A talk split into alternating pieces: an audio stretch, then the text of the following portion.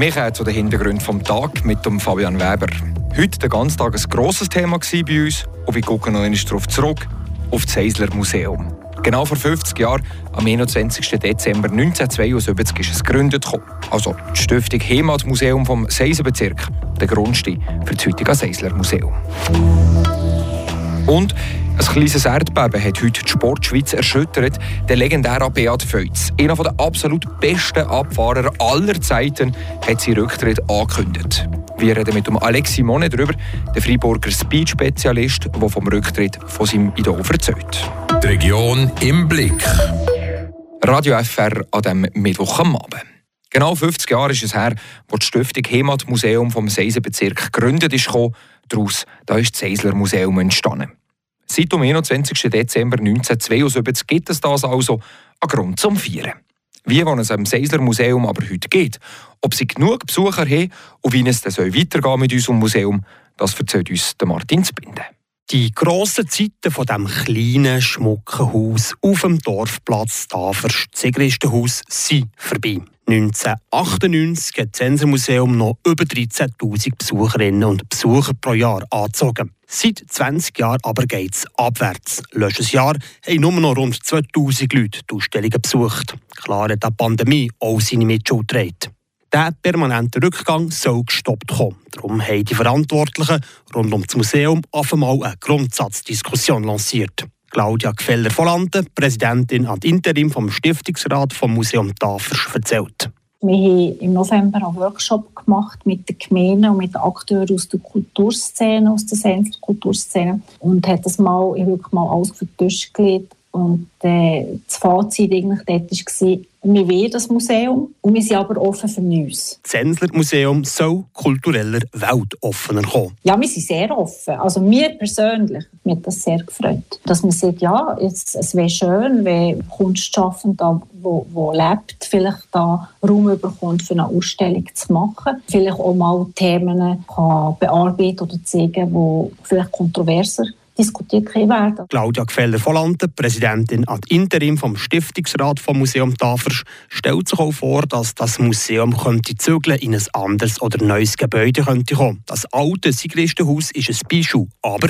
Für die Aussteller ist es sowohl Fluch wie auch Sagen natürlich. Äh, aber auch das ist etwas, wo wir uns darüber unterhalten, ob das wirklich der Ort ist, welcher. Also im Moment ist es sicher nichts, wo man heute morgen würde anpassen würde, überhaupt nicht. Aber es ist etwas, wo wir darüber diskutieren, ja. Das Sensormuseum in einem neuen Gebäude für die nächsten 50 Jahre, das wäre auch ganz nach dem Gusto vom langjährigen Stiftungsratspräsidenten Beat Höjo. Ein Neubau stellen, ja, das liegt mit grossen Aktionen, das wäre in meinen Augen eigentlich noch realisierbar. Stellt sich natürlich, der, wo und in welchem Rahmen. Aber ein Neubau bedingt natürlich eine ganz, ganz andere Finanzierung. Das ist nicht ganz so einfach, wie das Munane die Finanzierung wirklich könnte sicherstellen Seit der Beat Höju im Beitrag von Martin Zbinden. Ein Neubau für das Eisler Museum findet der langjährige Stiftungsratspräsident gut, gibt es aber vorgängig mal nicht. Dafür gibt es eine frische Ausstellung.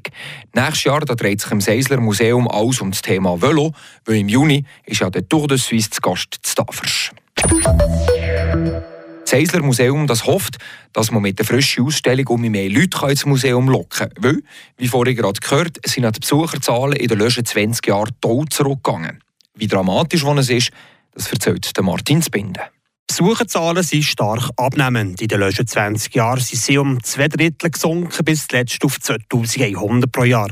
Das ist ein kritischer Wert, sagt der ehemalige Stiftungsratspräsident Beat. Wenn es unter 4000 oder so geht, ist natürlich schon relativ wenig. Und da muss man sich auch mal fragen, ja, macht es denn überhaupt mehr Sinn, so ein Seisler Museum auf die Art und Weise können weiter zu betreiben. In der knapp 50-jährigen Geschichte des Museum Tafels hat es Ende 90er Jahre einen Rekord gegeben, mit über 13.000 Personen, die die Ausstellungen gucken. Allgemein aber hat sich die Euphorie in Grenzen gehalten, mit einem Schnitt von rund 4.000 Leuten pro Jahr, der Beat Heujo erklärt. es ist nie ganz gelungen, das Museum wirklich in den Köpfen der Seislerinnen und Seisler zu verankern. Für viele ist das noch heute eigentlich das Museum von Tafers und, nicht für den ganzen Bezirk. Und äh, das ist natürlich äh, eine Voraussetzung, wir müsste besser sein, aber es ist äh, schwierig, das äh, so zu realisieren. Seit 1975 ist es nicht nur bei den Besucherzahlen ein Auf und ein Ab,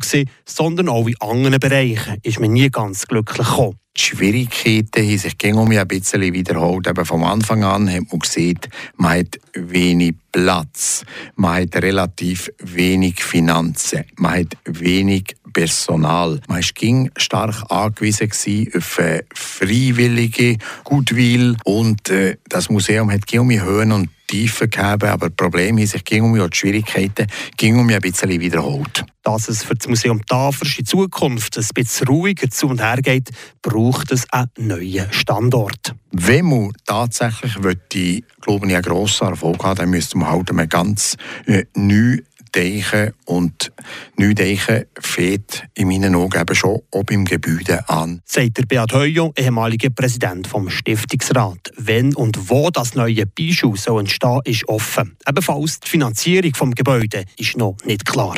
Der Beitrag über das Eisler Museum von Martin Spinde. Dann kommen wir jetzt zu den Kurznews vom Tag mit dem Valentin Brücker. Die Freiburger Kaserne Poja wird nächstes Jahr Asylsuchende unterbringen können. Wie der Kanton mitteilt, wird die Kaserne ab dem 9. Januar zu einem Bundesasylzentrum sowie zu einem kantonalen Unterkunftsheim. Insgesamt werden 750 Asylsuchende dort für ein Jahr Zuflucht finden können. Die Einrichtung soll helfen, den Zustrom von Asylsuchenden, besonders aus der Ukraine, zu bewältigen. Murzen hat das Siegerprojekt für die neue Kultur- und Sporthalle ausgewählt. Im neuen Gebäude an der Bernstraße in Murzen sollen Kultur-, Sport- und Sozialdienste unterkommen. Vorgesehen ist eine Dreifachhalle, ein Mehrzwecksaal und Büroräumlichkeiten. Das Siegerprojekt wird ab dem 10. Januar im Rathaus Murzen öffentlich ausgestellt. Der Kanton Freiburg hat seit Beginn des Ukraine-Krieges mehr als 2200 Flüchtlinge aufgenommen. Die kantonalen Behörden zogen heute unter anderem Bilanz über die Integration der jugendlichen Flüchtlinge in den Freiburger Schulen. Mehr als 500 Schülerinnen und Schüler wurden in über 100 Schulen des Kantons integriert. Und noch zum Regiofußball. Manuel Schwarz wechselt per sofort vom FC Bühl in die zweite Liga zum FC Kerzers. Weil Schwarz ab nächstem Sommer einen Karosseriebetrieb übernimmt, hat er sich dazu entschieden, im Fußball kürzer zu treten. Der 26-Jährige will dem abstiegsgefährdeten Team aus dem Seeland helfen, die Liga zu halten, wie Manuel Schwarz gegenüber Radio FR sagte. Der regionale Fußball startet Mitte März in die Rückrunde. Eine grosse Legende vom Schweizer Skisport hat heute kurz nach dem Mittag den Rücktritt angekündigt. Der Beat Feutz der hecht seine Ski und Skischuhe nach dem Rennen zu Kitzbühel Ende Jänner an Nago. Das macht die Sportwelt, besonders natürlich den Skizirkus, ein bisschen traurig. Inklusive am Freiburger Speed-Spezialist Alexis Monet. Der verliert nämlich sein Vorbild aus dem eigenen Kader. Was der Alexis Monet zum Rücktritt vom Schangnauer Beat Feutz sieht, das weiss Fabian Ebüscher.